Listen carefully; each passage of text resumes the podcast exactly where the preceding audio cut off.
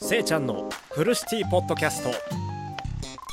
いらっしゃいませ。ようこそフルシティポッドキャストへ。僕はせいちゃんです。このポッドキャストはポッドキャスト収録できるカフェを作ることを目標に公開しています。ぜひフォローで応援してみてください。よろしくお願いします。今日のポッドキャストは4つのテーマ。こえー、コーナーに分かれておりましてまず1つ目がいい物件を見つけた。2つ目がポッドキャスト収録できるカフェにはどんなメニューを置く？そして3つ目がとりあえずレンタルできるカフェを見つけてみる。そして4つ目が本日のポッドキャスト145話目。長時間移動のタイミングで君はどんなトークをするっていうねあのポッドキャストを撮らせていただきます。よろしくお願いします。今回はねあのー、自分のフルシティポッドキャストの、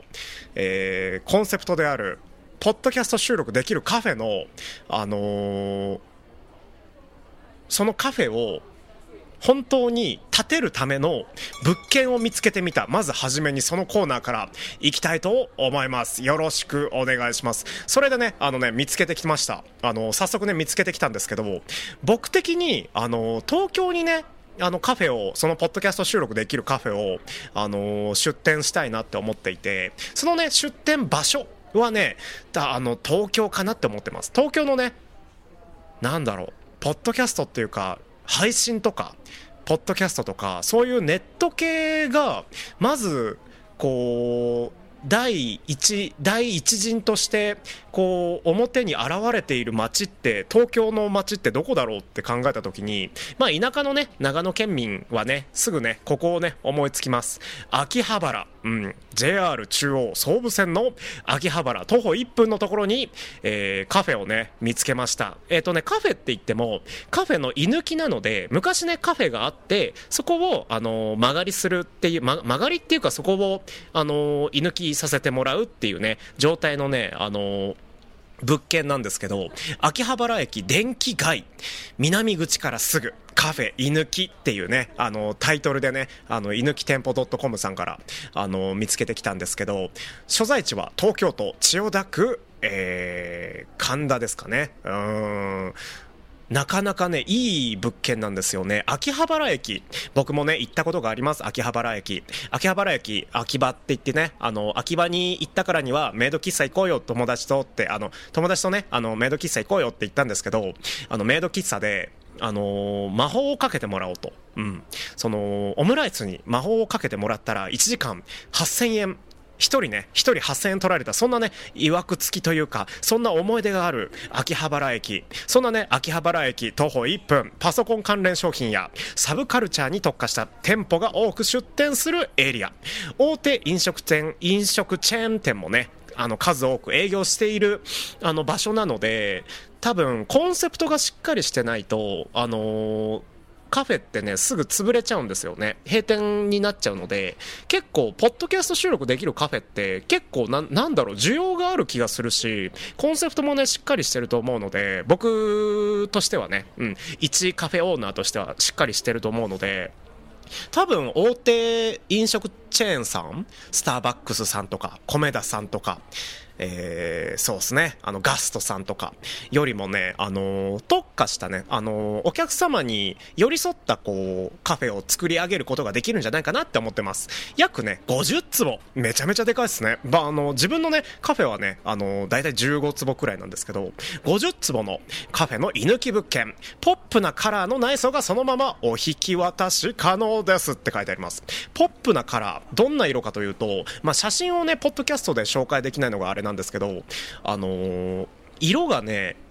水色とピンク色の椅子がね、置いてあって、両側にカーテン、まあ、同じく水色とピンク色のあのカーテンで床が白っていう感じですね。すごいね、あのー、奇抜な内装なんですけど、そんな奇抜な内装でも、ポッドキャスト収録できるカフェっていうね、コンセプトでやるならば、あの、それくらい奇抜でも全然いいんじゃないかなとは思ってますね。ここでね、あの、ポッドキャスト収録して、あの、公開収録してもよし、そして個人個人でね、あの、パーテーションを作って、あの防音設備を整えて、で、あの、内装をね、そういう内装を施して、あの、ポッドキャスト収録自由にどんな時間でもやってくださいっていうね、あのそういうね、ことをね、あの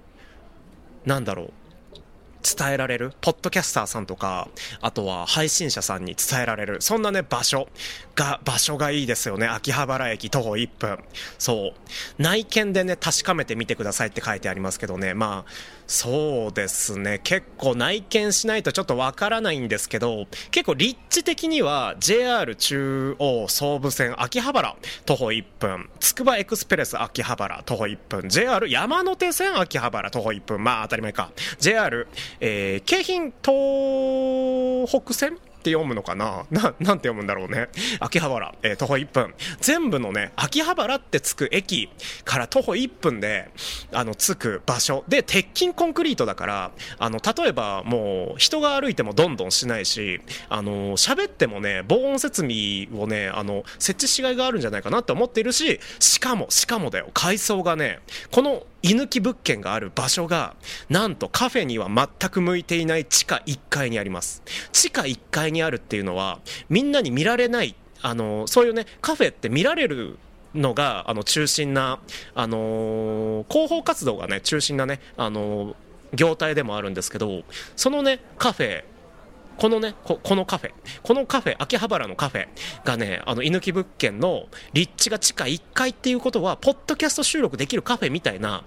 コンセプトがね、しっかりしてればね、いいと思うんですよね。こんなね、いい物件を見つけた。うん。そしてね、あの、ポッドキャスト収録できるカフェにはどんなメニューを置くっていうコーナーに移りたいと思います。ポッドキャスト収録できるカフェにはどんなメニューを置きたいですか、皆さん。僕はね、まずね、ドリンクから考えるかな。やっぱり、あの、ポッドキャスターさんとか、ライブ配信者さんが、こう、集ってというよりも、訪れて、あのー、メニューを注文するわけですよ。うん。メニューを注文しなくてもいいっていうメニューもいいかもしれないですけど、もしかしたらね。うん。それでも、飲み物はね、充実させておきたいですよね。飲み物は、本当に、何だろう、あの、テイクアウトっていうか、あの、ドリンクバーを設置しといて、で、あの、個々の部屋から、部屋をね、作っているので、部屋から、あの、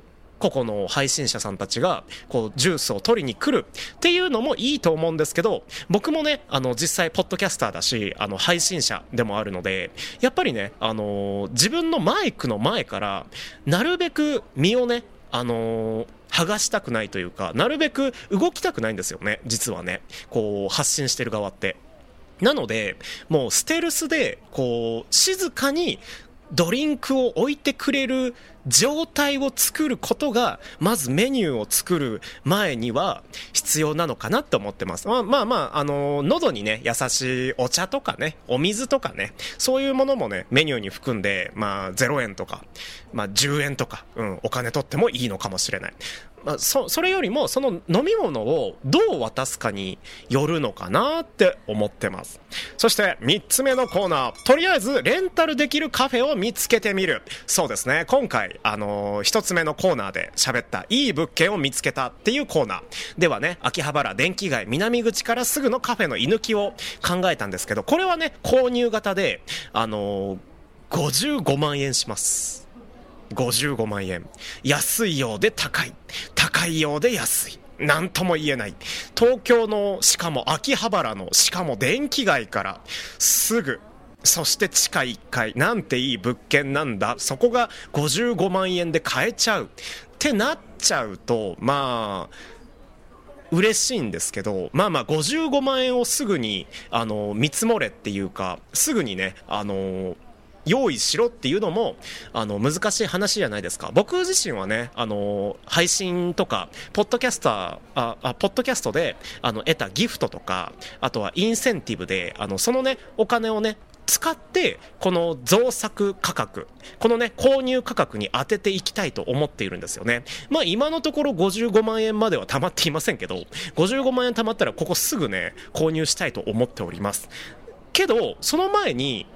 まずね、僕も、あのー、本業がカフェオーナーなんですけど、そのカフェを作る前に、あのー、お試しでカフェを、あのー、始められたらいいなって思っていて、そのお試しのカフェとして、レンタルできるカフェを見つけてみる。そして見つけてきました。じゃじゃんスナックドルチェさん。バス停1分の純喫茶スナック。えー、そうですね、大森かな？うん、大森ってところかな。うん。な、何駅って読むんだろう？これ。何駅って読むんだろう？読み方。読み方はど、どうだろう？こあー、難しいな。読み方。蓮田駅？なんて読むんだろう？読み方。